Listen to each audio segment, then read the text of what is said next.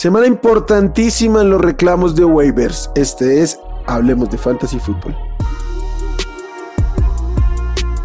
Esto es el podcast de Hablemos de Fantasy Football. Toda la información que necesitas para dominar tu liga de fantasy.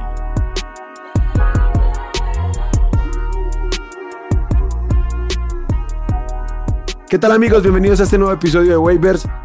Les digo que es importante porque tenemos probablemente en carpeta el league winner más valioso que vayamos a tener en waivers, posiblemente, claro.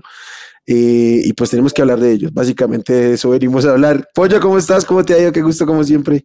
¿Qué tal, Will? ¿Cómo estás? ¿Qué tal todos los que nos están viendo y escuchando? Bastante bien, bastante contentos, buenos resultados en, las ligas.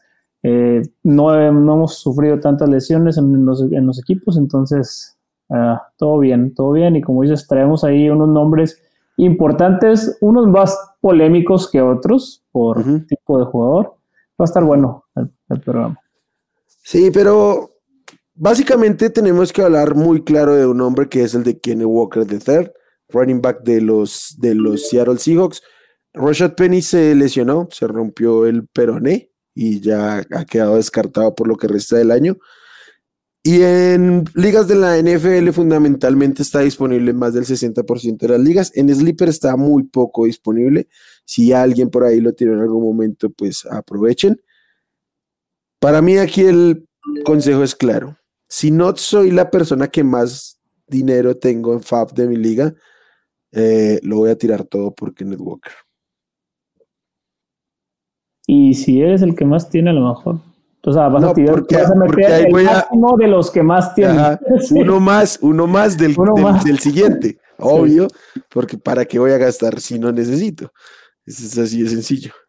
Sí, no, no, de acuerdo, de acuerdo. Y pues es que eso es, tener un corredor titular fijo todo el año, es, es cuando vale la pena soltar todo. Sí, probablemente un caballo de batalla, creo que por bajito, por mal que le vaya, va a ser un running back 2 para lo que resta de temporada. Creo que para mí es un top 18, top 20 por ahí, pero por marca vaya debería ser un top 24, debería, en una ofensiva que se ha visto sustancialmente mejor de lo que... Es una ofensiva comandada por, el Hall of Fame Smith.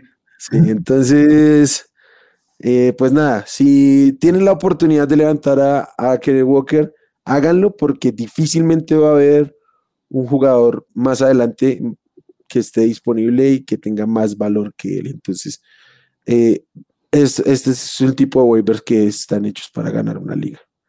Sí, sí, sí, sin, sin duda. Y eh, pues, pues nada, es, el nombre principal, pero también es el más fácil. Entonces, no sé, si tienes algo más que decir de él o, nos vamos al quiso. No, no, no hay mucho. Creo que el, ya vimos una probada del uso que le van a dar. Eh, entonces es bastante ilusionante y bastante Espero, que esté libre en, sus ligas. Yo en, las mías busqué, en algunas sí, en otras no. A ver, esperemos que, nos pueda llegar como regalo de Navidad. Yo no he revisado, pero venga, este DJ Dallas es el siguiente en lista. No sé si como reclamo de waiver, pero por ahí para tener en la mira como Hankoff eh, siguiente lo, podrías ver o. Sí, no, preferiría no, no gastar un lugar de banca en DJ Dallas hasta otra, hasta que pase algo. Ok, ok, ok. el siguiente jugador es otro running back que eh, también tiene que ver con una lesión. James Conner está lidiando con una lesión en las costillas y Darrell Williams también está por ahí lesionado. Entonces el, perdón, el backfield está quedando solo prácticamente para Ino Benjamin. Ya al final del juego eh, de esta semana contra Filadelfia se vio pues su utilización, incluso anotó. Y creo que mientras James Conner esté fuera es muy, muy utilizable Ino Benjamin. Bastante, bastante utilizable. Eh, ya vimos un poco lo, de lo que es Arizona, el uso que le están dando. Eh, es bastante utilizable y creo que, vaya, no sabemos exactamente cuánto tiempo estará Conner fuera, ¿no? Todavía no, no hay un diagnóstico aún pues mm, está cuestionable, pero no, no hay que esperar a la semana a ver qué sucede. No está al 100 ni siquiera. O sea, sí, y, va a estar Ino Benjamin teniendo ese, esos, eh, ese juego por aire que en PPR es lo más valioso. Sí, la declaración de, de Kingsbury fue como queremos ser cuidadosos con él. Entonces hay que esperar a que salgan resultados, pues médicos, ¿no? Un reporte médico más concreto de su situación. Yo creería que esta semana va a ser difícil que juegue. Sí, porque los resultados deportivos esos no están llegando en Arizona. sí, y eso sí, eh, y no Benjamin como buen reemplazo de, de James Conner, este, promediando poco arriba de las tres yardas, entonces la efectividad difícilmente va a estar ahí, pero pues si tiene volumen es utilizable y así de sencillo es con los running backs. Hablando rápido de otro running back, lo mencionaste la semana pasada, no, la verdad no, no me fijé qué tan disponible está o no, pero creo que debe estar aún. Raheem Mustard. Ok, eh, ya no cumple los parámetros, pero sí está disponible. cerca, ¿no? Está en el 60, o sea, está disponible en el 40 y algo. Sí, creo que ya probablemente, como tú, tú bien apuntado la semana pasada, y creo que ya pues, está hasta rebasado el tema de, de Gamescript o no. Creo que Chase Edmonds no, no, no pudo contra Mustard. De acuerdo, sí, ya eso. Eh, probablemente Raheem Mustard es todo lo que esperábamos de Chase Edmonds en este momento, entonces claramente hay que estar ahí. Vamos a pasar a los wide receivers, pollito, y es que regresó Jacoby Meyers y pues tenemos un wide receiver uno disponible en en un equipo, o sea, el wide receiver uno de, uno de un equipo. Ya lo era antes de la lesión, volvió a hacerlo de nuevo, así de sencillo, ocho targets, siete recepciones y anotó. Que anotó, esa es novedad. esa es la novedad.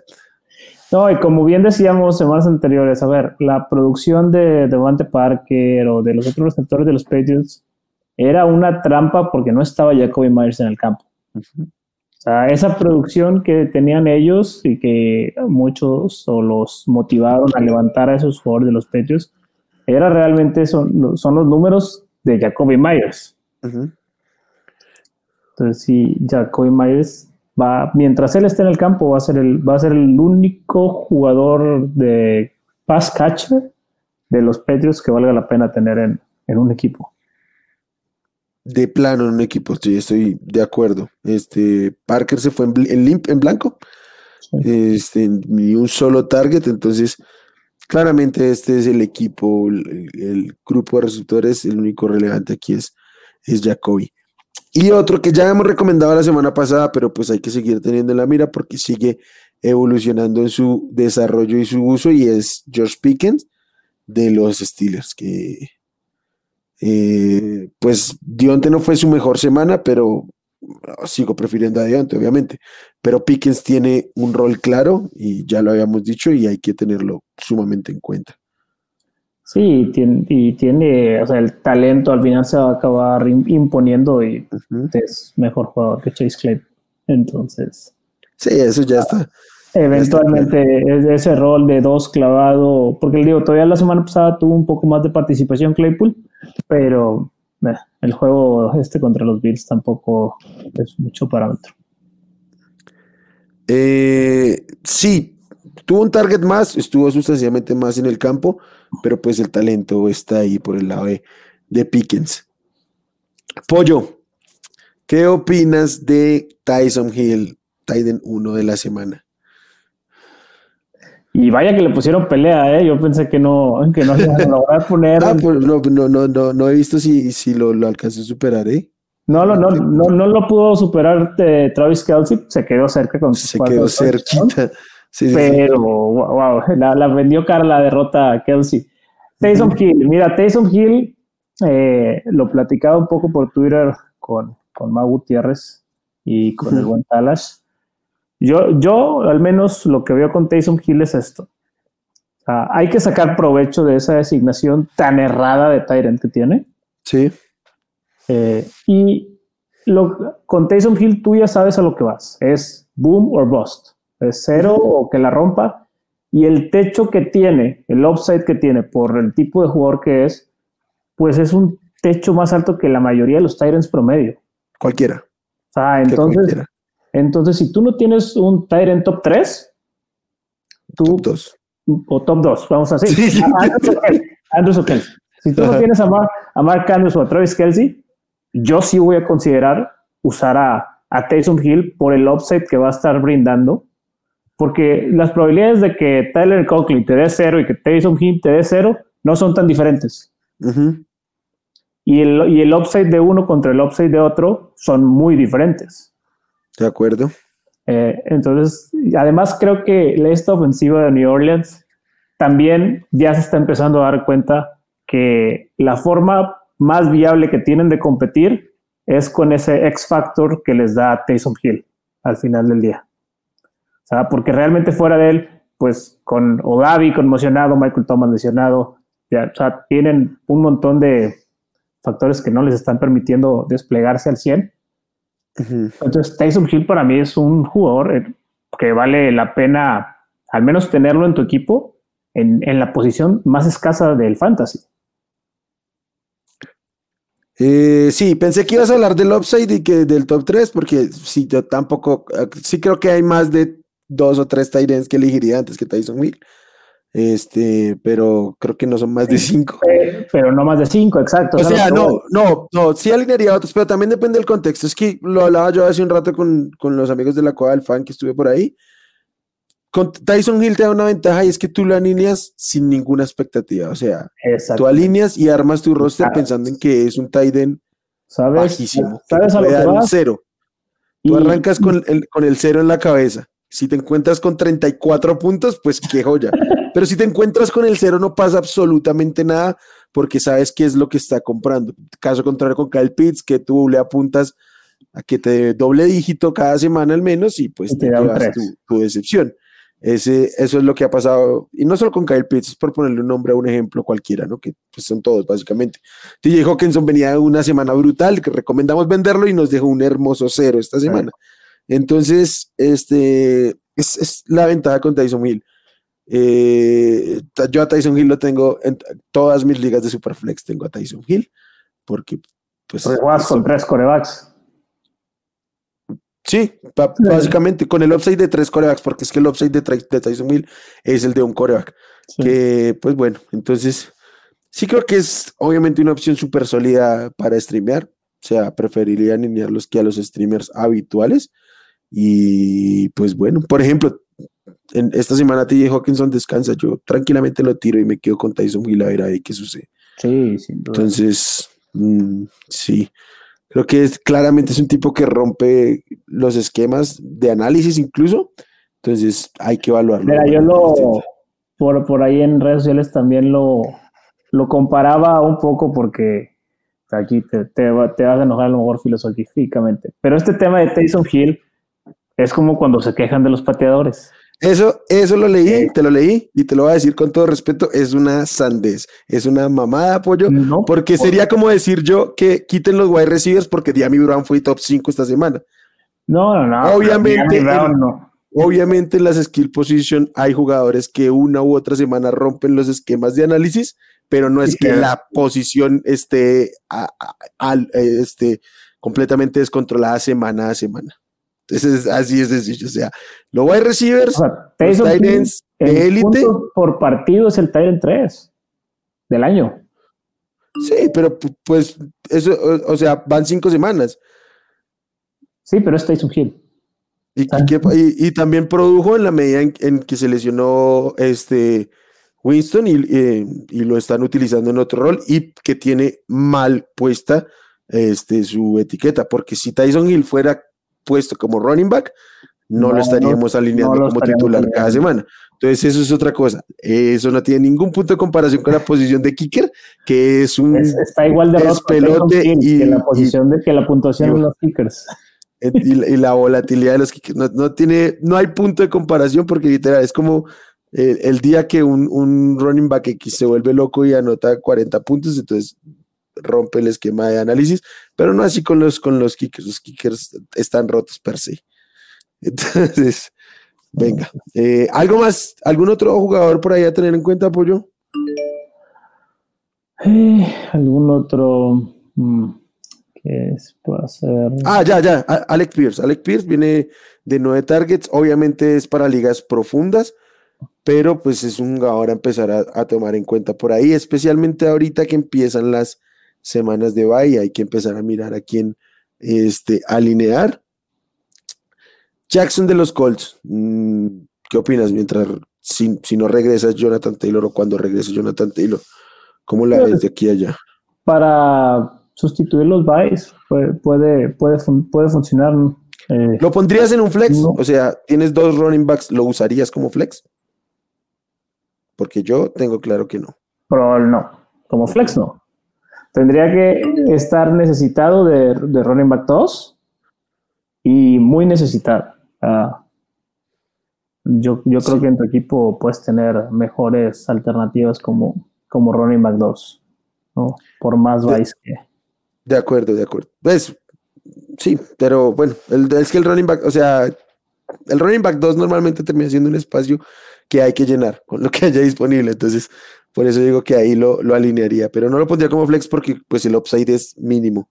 Y otro jugador que creo que por ahí hay que tener en cuenta, especialmente en ligas profundas, pero ya empezándose a tener consideración en ligas normales, especialmente en estas semanas, al menos para la banca, es Devin Duvernay, quien mientras no esté Rashad Bateman, es el wide receiver uno de los, de los, de los Ravens. De los Ravens, y aún si estando Rashad Bateman, pues ha tenido un rol interesante, ah, sobre todo que le diseñan muchos toques, lo cual no es lo ideal en fantasy, pero implica que el equipo lo quiere utilizar y pues hay que tomarlo en cuenta. Entonces, también ahí por ahí a, tenerlo en la mina. Estos tipos de jugadores, Pierce y dime. Bueno, este, no, este, este que quiero nombrar no es de waivers, sino más bien de, trade. Ok. Vayan por DJ Moore a comprarlo regalado. Ya, ya, se, fue, eh. ya se fue Matt Rule. Ya, tiene que venir una regresión positiva. Ah, no. Ok. Y PJ Walker, por más que mm, creo que a esta altura es una mejor opción que, que Baker Mayfield y Sam Darnold. Entonces. difícilmente es peor de lo que hemos visto. exactamente.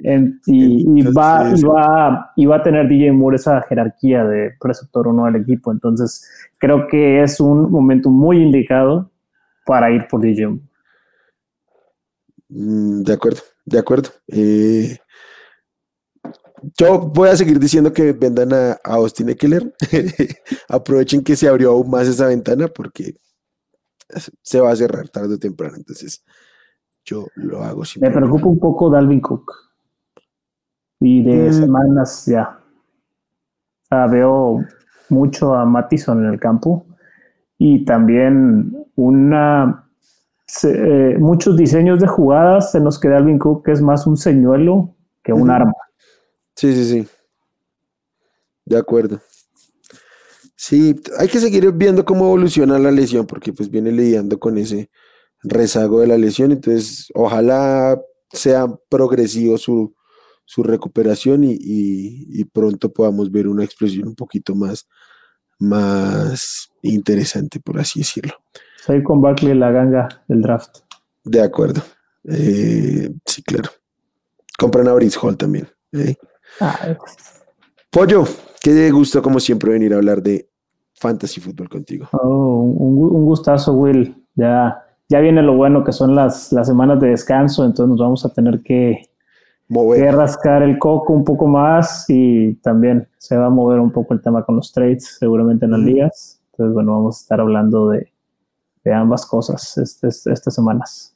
Yo estoy, eh, eh, eso es claro, cuando empiezan los, los bye weeks, empiezan los movimientos en las, en las ligas, yo les recomendaría no entrar en pánico, básicamente, porque muchas veces por llenar spot de, ciertos lugares por los bye entramos en pánico de hacer barbaridades y pues no, o sea, hagan trades, busquen mejorar su equipo sin volverse absurdamente locos.